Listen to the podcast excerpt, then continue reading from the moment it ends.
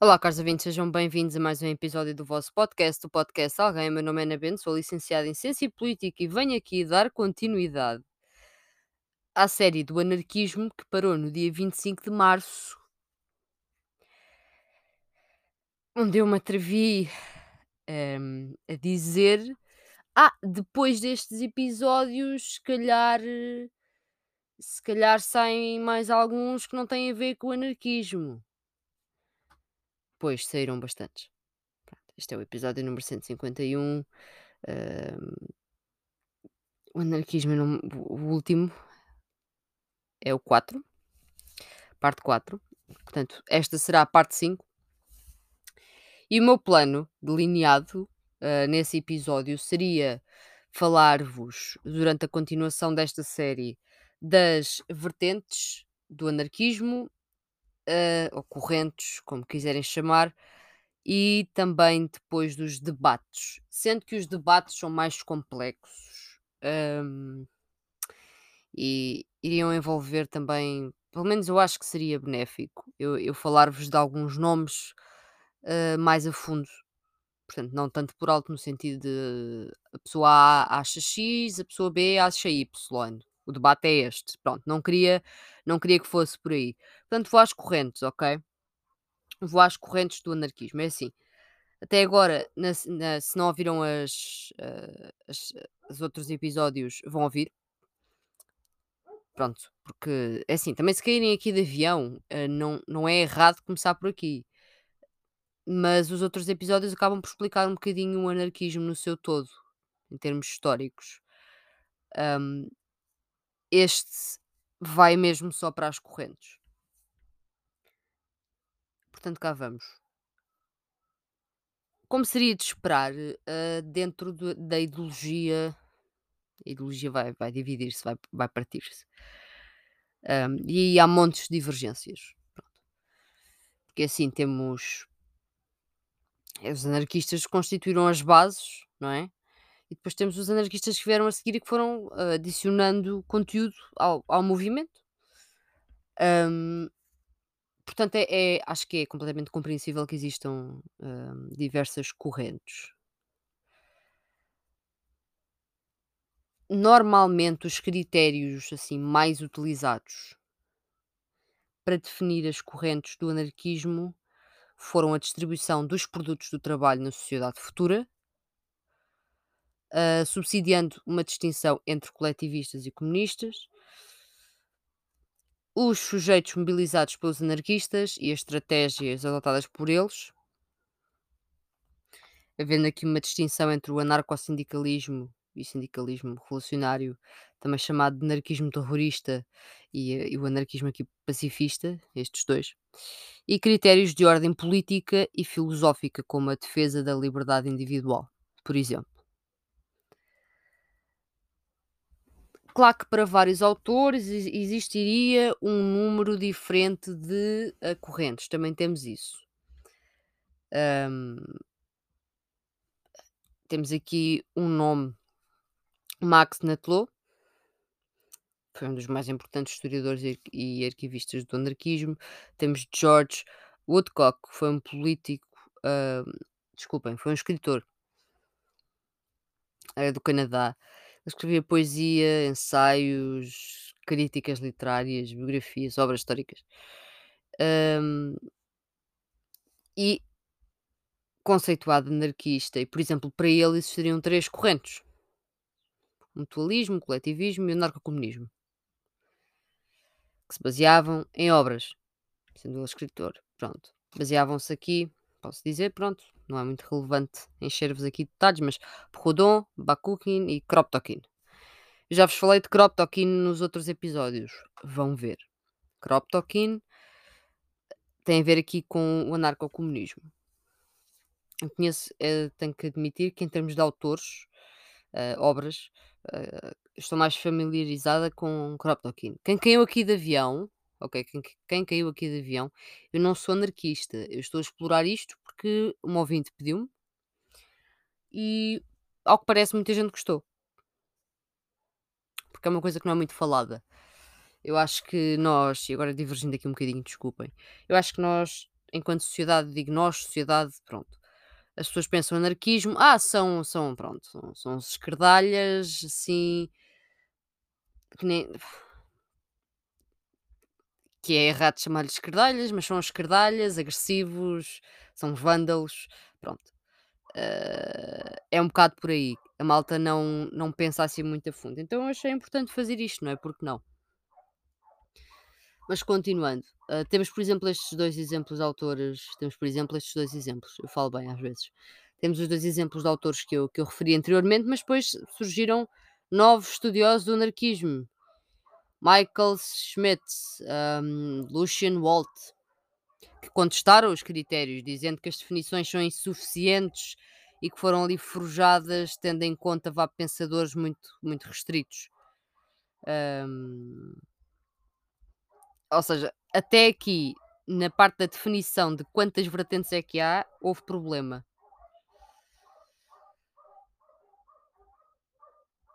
Mas seguindo o critério aqui dos novos estudiosos do anarquismo, eles estabeleceram o anarquismo insurrecionário, o anarquismo social ou de massas. Para eles é isto, mas eu gostava também de falar aqui do, do, anarco, do anarcocomunismo. E vou, e vou falar do anarcocomunismo. Eu gostava até de dedicar o episódio a seguir a este ao anarcocomunismo exclusivamente.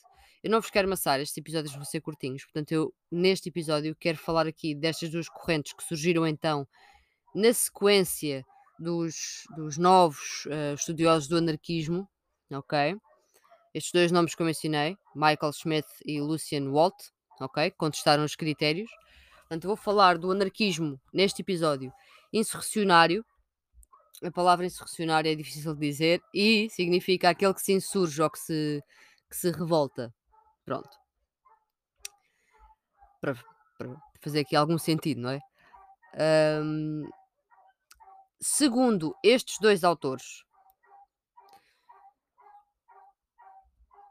o anarquismo insurrecionário afirma que as reformas, e estou a citar, as reformas são ilusórias e que os movimentos de massa organizados são incompatíveis com o anarquismo, dando ênfase à ação armada, a propaganda pelo ato, contra a classe dominante e as suas instituições, como o principal meio de despertar uma revolta espontânea revolucionária. Acho que estão a perceber, não é? Pronto. Assim, posto isto, uh, esta corrente do anarquismo os anarquistas que a seguem, que a defendem, um, fazem parte ali do campo que é anti-organizacionista. Pronto. Um, Posicionam-se mesmo, em alguns casos, eh, numa posição mesmo contrária aos movimentos de massa organizados. Para eles, o sindicalismo é, em geral, considerado um movimento que tende a, burocratizar, desculpem, muito as coisas, ali uma busca exclusiva de reformas, que para eles é um perigo ao anarquismo. Em relação ali à articulação com os outros anarquistas, eles preferem grupos uh, de afinidade sem muita organização, lá está, novamente, às outras organizações mais estruturadas e, e, e mais, mais programáticas. Para eles, as lutas de reivindicação são inúteis e, em última instância, ajudam apenas a fortalecer o status quo. Volto aqui a lembrar que o status quo é, uma, é latim para, para o estado das coisas. Eu disse isto na parte 4. Sim, que eu fui rever o episódio. Que era para não estar aqui a repetir para quem for ouvir tudo de uma vez. Espero que ouçam todos, não é? Para ficarem assim com, com uma ideia mais completa. Eu aqui tendo a concordar. Hum, eu acho que não estou. Isto agora vai ser controverso, sendo que eu sou bloquista.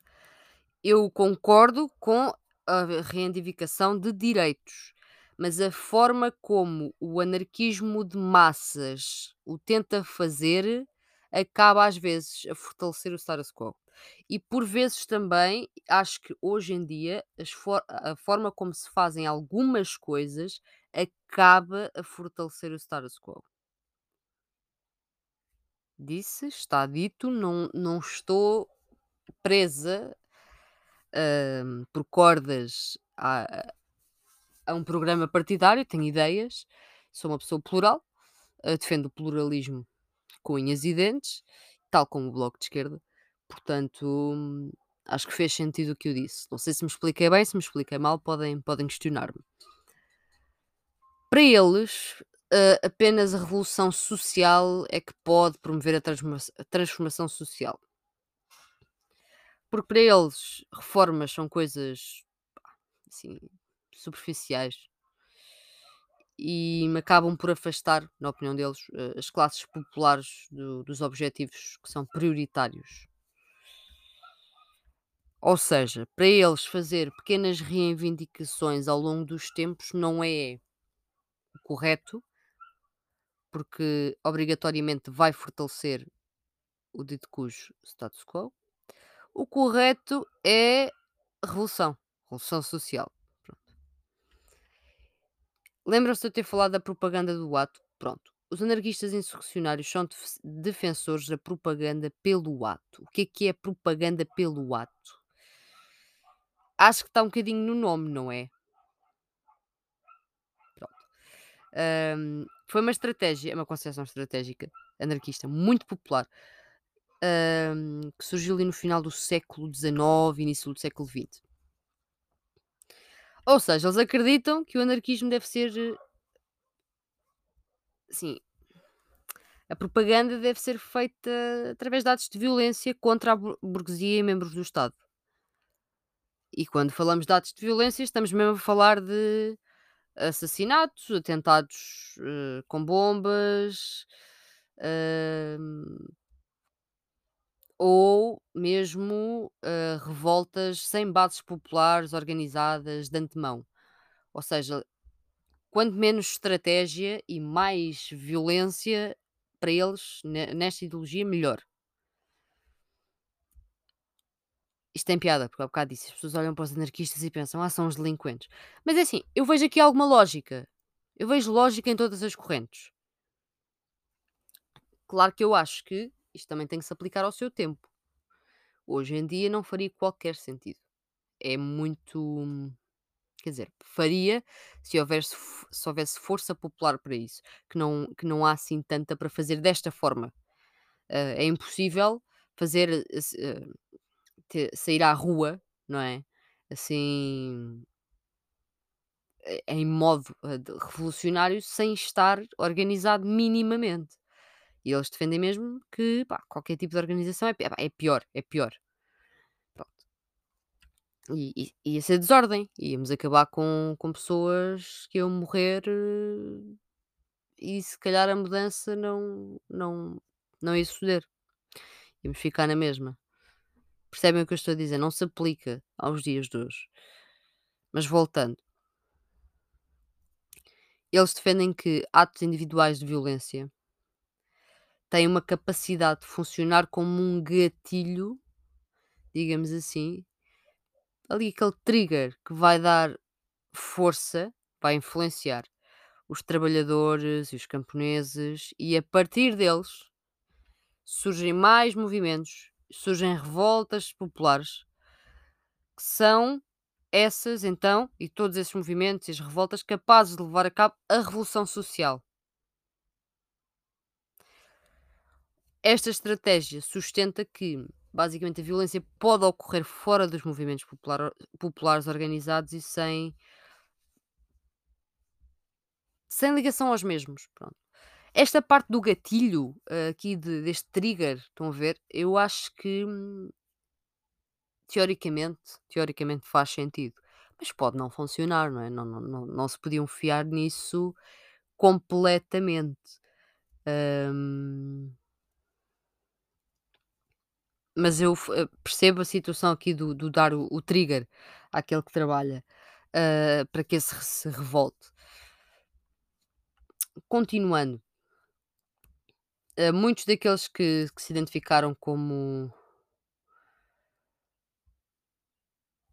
a muitos daqueles que foram, hã, rotulados, desculpem, como anarquistas individualistas, foram aquelas pessoas adeptas das estratégias, hã, desta corrente.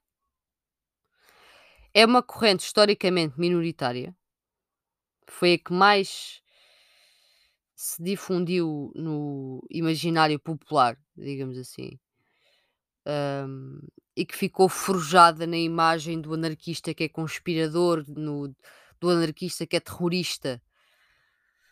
Hum, mas pronto, foi defendido por alguns anarqui- anarquistas, como, e vou, vou, vou dar aqui alguns nomes: Luigi Galliani, Emily Henry, Ravachol, François Cláudio, ah, e não consigo dizer o nome, o, o apelido dele, desculpem, mais conhecido como Ravachol, é um, um anarquista muito famoso, Ahm, porque ele, pronto, bombas era com, com este senhor. Ah, Nicola Sacco, anarquista italiano. Bartolomeo Vanzetti, anarquista italiano. Amigo Nicola Sacco, foram os dois presos, 1920. Severino Di Gioviani, militante anarquista, italiano, radicado na Argentina, e alguns grupos, como um grupo chamado Bando Bono, ah, ou Gangue Bono, foi uma organização anarquista ilegal que atuou numa série de operações criminosas contra as elites francesas entre 1911 e 1913. Ahm, e temos também aqui no meio ahm, eu não consigo pronunciar. Che- Eu notei, mas eu não consigo. Chernoizanmia, russo. Ahm, que, que é basicamente um, é um movimento russo. Que inicialmente era assim mais anarcocomunista. E há algum tempo teve o apoio de Kropotkin, eh, Malatesta, Néstor Magno, ah, mas depois, pronto, não. E esta, pronto, é a vertente que, que, que se calhar choca mais. Depois temos o anarquismo social, o anarquismo de massas.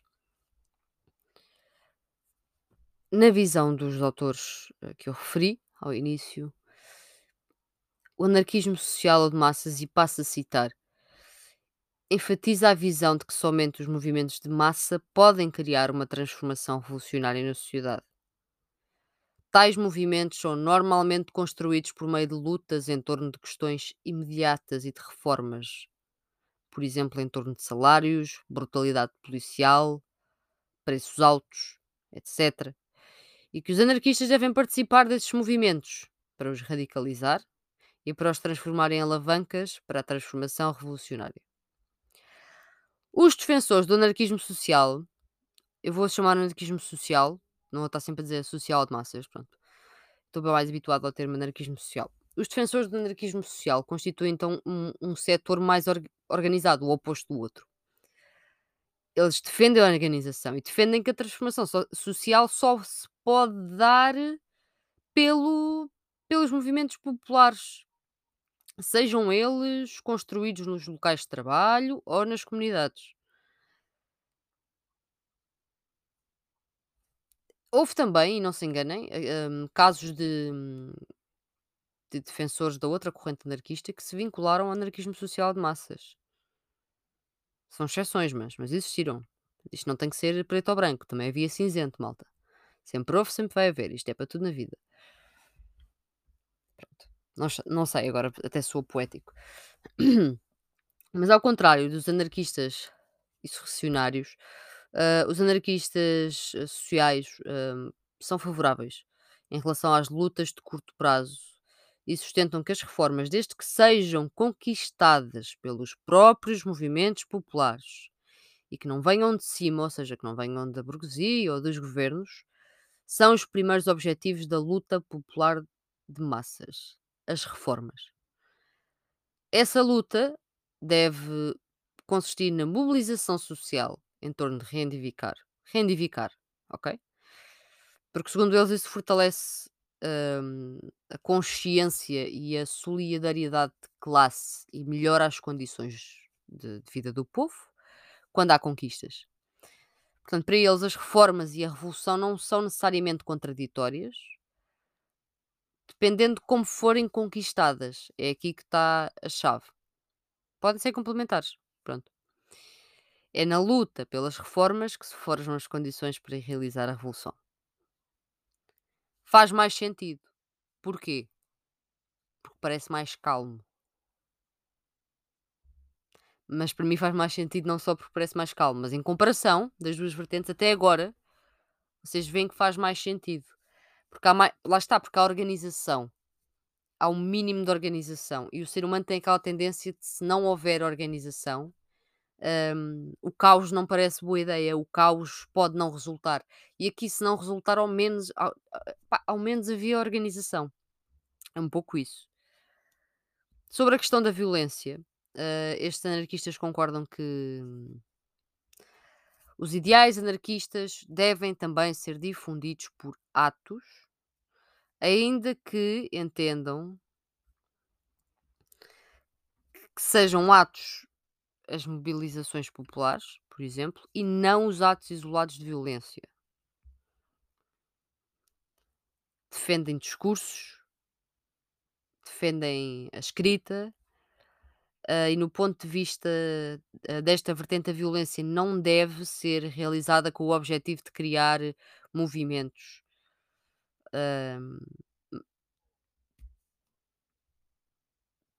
Se for usada tem que ser lá está, tem que ser levada a cabo a partir da própria classe organizada, de maneira a que esta fortaleça a classe, quando houver conflito. Portanto, não é violência à torto e direito, é violência quando necessário.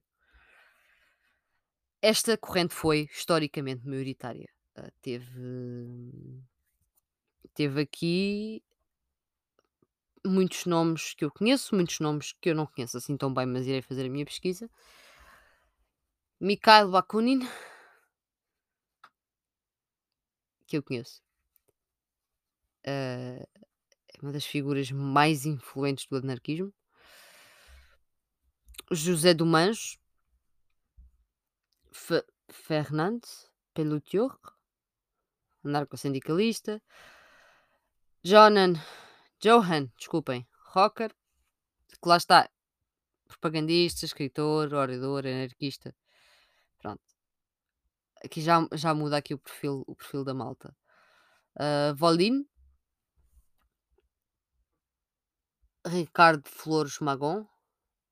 Bajin. É um dos mais importantes e lidos escritores chineses do século XX. Edgar Lawson, tipógrafo, jornalista, portanto e pronto, Kropotkin estava aqui em força, Malatesta, hã, durante a maior parte das vidas defenderam esta abordagem. Tinha falado de Kropotkin há bocado, ele também chegou a defender a outra, mas durante a maior parte da sua vida defendeu esta. Kropotkin, anarcocomunismo. Mas iremos lá no próximo episódio. Portanto, o anarquismo social ou de massas teria 2 subdivisões de ordem estratégica em relação às abordagens sindicais e antissindicais.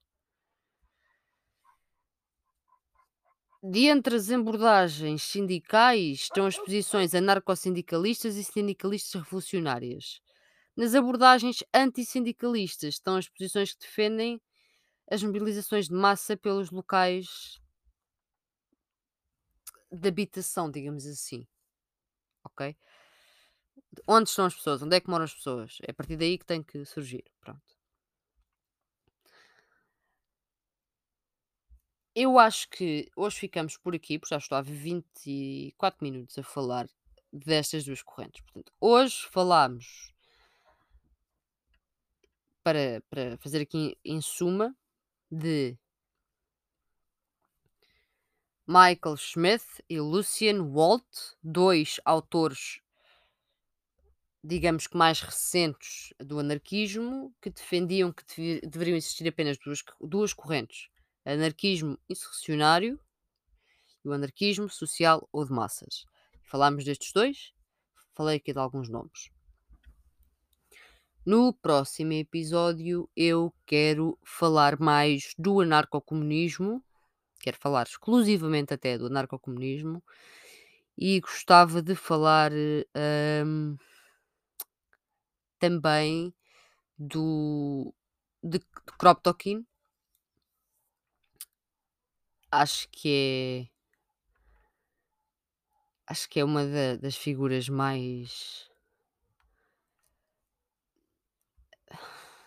emblemáticas, hum, em termos de, pronto, de anarquistas que estavam no no movimento e da obra, que eu também já falei na série, portanto vão ouvir aqui a série do anarquismo, de Kropotkin. Eu recomendei, se não sabem qual é, vão dar uma vista de olhos. Mas próximo episódio, sem dúvida alguma, será sobre, hum, o anarcocomunismo, porque eu acho que é uma vertente que, como eu como eu conheço melhor ah, é uma vertente que para mim vai levar mais tempo a a falar, porque tenho algum gosto, porque estudei a vertente, porque quis compreender como é que o anarquismo se relacionava com o comunismo. E e é isso, pronto. Ah, basicamente basicamente é isso, e por isso é que eu também, ah, entretanto comprei a obra de Kropotkin e estudei Kropotkin, estou à espera de outra obra que há de chegar de Kropotkin, tem que eu te eu sei que tenho que abrir um bocadinho as leituras para perceber aqui outras correntes e etcétera, mas é é mesmo uma hum, eu acho que é um assunto muito interessante. Pronto, em vez de porque eu acho que estamos num estamos numa altura em que nos esquecemos de de de algumas coisas que são importantes, hum, e que se não as compreendermos elas ficam no passado. Eu acho que o anarquismo é uma delas. Portanto, eu podia muito bem sentar-me aqui a falar do socialismo e todos tínhamos aqui um grande debate. E posso fazer isso com todo o gosto. Com todo o gosto. Só por causa disso, provavelmente vou fazê-lo. Mas sinto que, lá está, é uma vertente ah, ideológica que muita gente conhece. Mal, mal. Fica já aqui a dica, mal. Mas, mas Mas a verdade é que se fala mais dessa vertente do que propriamente do anarquismo, não é? É uma coisa mais esquecida. Hã, daí eu ter também tido ter tido a iniciativa de de começar a série. Portanto, esta será a parte 5, a parte 6 será anarcocomunismo. Desta vez não vou fazer a mesma coisa, vou dizer que pode surgir algum episódio na sequência, hã, do podcast que não seja logo o episódio Uh, neste caso irá ser o 6, o anarcocomunismo, mas hum, será para breve, ok? Será, será para breve, prometo. Pronto. E hoje deixo-vos com este episódio. Se não ouviram a série do anarquismo, andem um bocadinho para trás, os episódios são mais curtos que este, que este. Este até está a ser o mais comprido. E hoje saiu um episódio e estou a lançar o segundo. Vejam só, estou assim, louca. Vão ao Linktree, vão participar no giveaway da merch do podcast. Se quiserem encomendar merch, encomendem merch. E digam-me o que é que acharam. E se tiverem dúvidas, perguntem-me. Se eu souber responder, respondo. Se não souber, eu vou pesquisar. O normal. E muito obrigada, caros ouvintes. Tenham uma boa semana.